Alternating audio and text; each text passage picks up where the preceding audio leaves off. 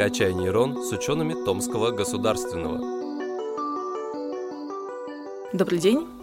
А, меня зовут Пашковская Эльвира. Я являюсь сотрудником лаборатории трансляционной клеточной и молекулярной биомедицины Томского государственного университета. А, мой сегодняшний рассказ будет описывать суть исследований, которые проводятся сейчас в нашей лаборатории. Именно а, я расскажу о роли клеток иммунной системы в приживаемости имплантатов в организме человека – ну, наверное, начну с того, что имплантаты вообще, трансплантаты и любые имплантируемые биомедицинские устройства являются основными решениями для широкого спектра патологий человека. Задача ученых, которые занимаются разработкой таких имплантатов, это прежде всего предотвратить отторжение имплантируемых объектов организмом человека. А, отторжение имплантата может проявляться в виде различных осложнений – это плохая приживаемость имплантата, развитие хронических воспалений. Воспаление само по себе – это реакция наших иммунных клеток, макрофагов, на любой чужеродный материал, который попадает в организм. А макрофаги представляют собой центральное звено врожденного иммунного ответа, и именно их реакция на патоген, ну, патоген – это угрожающий какой-то вредящий фактор извне, вне организма, именно их реакция на патоген и определяет развитие адаптивного иммунитета. На начальном этапе провоспалительные макрофаги вызывают острые реакции на травму и посторонние вещества, которые попали в организм. В то время как противовоспалительные макрофаги, они контролируют э, разрешение воспаления, скажем так, и вызывают последующую стадию уже заживления. Однако Имплантированные материалы могут вызвать смешанный про- и противовоспалительный фенотип, то есть про- и противовоспалительную реакцию одновременно. И таким образом э, будет поддерживаться хроническое воспаление, хроническая воспалительная реакция, и это будет приводить к неприживаемости имплантата. Так как объемные свойства имплантата, ну, например, прочность, износостойкость, малая, ну, малая предрасположенность к стиранию отвечают за его целевое предназначение. То есть изначально мы делаем искусственный сустав, например, таким, чтобы он был аналогичен природному суставу человека. А мы не можем модифицировать эти свойства для достижения иммунотолерантности имплантанта. Поэтому для изменения лучше подходят его поверхностные свойства – для покрытия имплантатов было уже разработано несколько материалов на основе натуральных полимеров для улучшения взаимодействия с тканями человека. А, также с поверхностями, которые выделяют противовоспалительные препараты или биологически активные вещества для уменьшения отторжения нашего имплантата. На сегодняшний день, а, к сожалению, не существует окончательного долгосрочного решения которая позволит избежать совсем неблаго... всех неблагоприятных иммунных реакций на имплантированные материалы. Альтернативный подход, который рассматривает современная имплантология, это иммуномодуляция. То есть вместо того, чтобы модифицировать то, что мы вводим в организм человека, мы можем контролировать то, как иммунная система будет реагировать на такое введение. Например, при работе с поверхностными свойствами вводимого объекта на имплантат наносятся природные полимеры. Это может быть коллаген, гиалурон, альгинат, хитозан, ну и другие полимеры природные, которые имеют сходство с живой костной тканью человека. Ну, поэтому они будут способствовать восстановлению собственной костной ткани пациента. Другой подход заключается в создании покрытия, которое минимизирует адсорбцию белка – это, в свою очередь, ограничивает взаимодействие иммунных клеток хозяина с поверхностью нашего имплантата. А, то есть из-за того, что иммунные клетки как раз-таки будут иметь белковую природу, они имеют белковую природу, они просто не будут задерживаться на поверхности нашего имплантата, и поэтому иммунная система будет медленнее распознавать этот введенный объект как какой-то инородный объект. И, соответственно, а, реагировать на него иммунная система будет тоже замедленном ритме.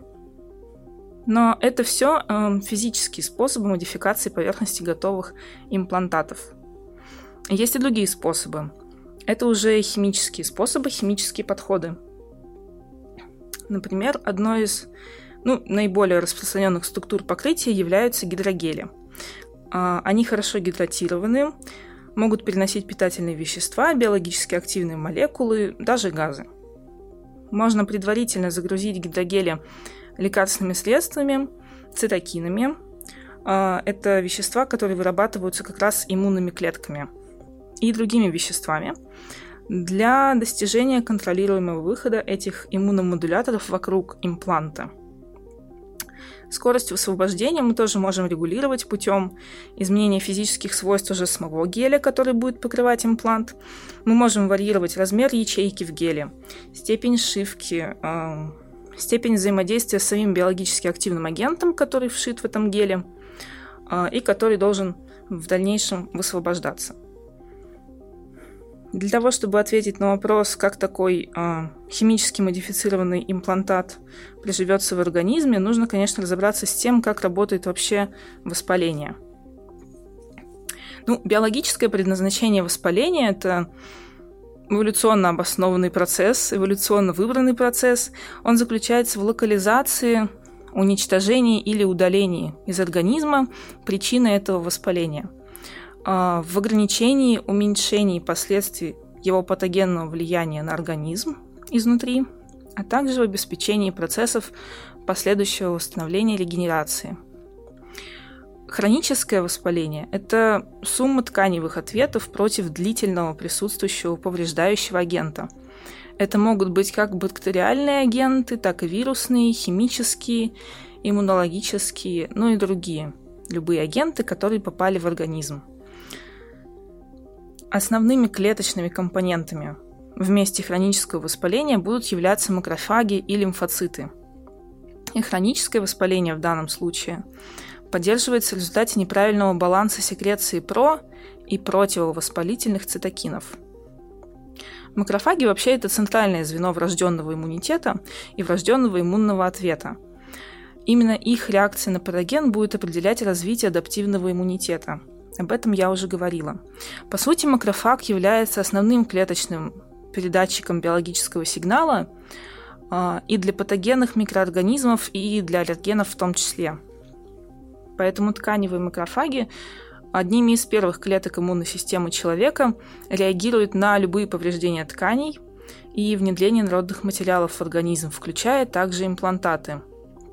Это как раз и приводит э, к нежелательным хроническим воспалительным реакциям. Но это не единственные клетки, скопление которых будет сопровождать введение имплантанта в организм. Даже сами макрофаги не делятся на два подтипа, два фенотипа. М1 макрофаги, они будут являться провоспалительными, и М2 макрофаги. Они уже, в свою очередь, противовоспалительные клетки. Макрофаги становятся активными только после контакта с другими клетками. Это Т-лимфоциты – также к иммунной системе имеют отношение дендритные клетки и так называемые НК-клетки или натуральные киллеры. Они будут выделять, а, соответственно, интерлейкин 1-2 и интерферон гамма а, для выявления незрелых Т-лимфоцитов. То есть давайте суммируем. В ответ на внедрение в организм последовательно будут реагировать дендритные клетки, натуральные киллеры – Т-лимфоциты. Другие виды лимфоцитов, кстати, тоже. Это моноциты и фагоциты. И макрофаги двух типов. Кроме этого, конечно же, известны а, другие альтернативные пути активации макрофагов.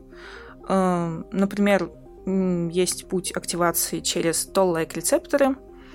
А, там тоже будут присутствовать, конечно же, свои клетки. А, что же будет происходить, если в организм поместить имплантат с модифицированной поверхностью, с измененной поверхностью? Этим вопросом как раз задаются исследователи сегодня. Например, последние исследования нашей лаборатории, я напомню, лаборатория называется э, лаборатория трансляционной клеточной и молекулярной биомедицины – так вот, а, последние наши исследования заключались в оценке влияния метода обработки поверхности полимерного скафолда, по сути, это тоже имплантат, на выживаемость CD14 плюс моноцитов. которые были взяты от реальных доноров.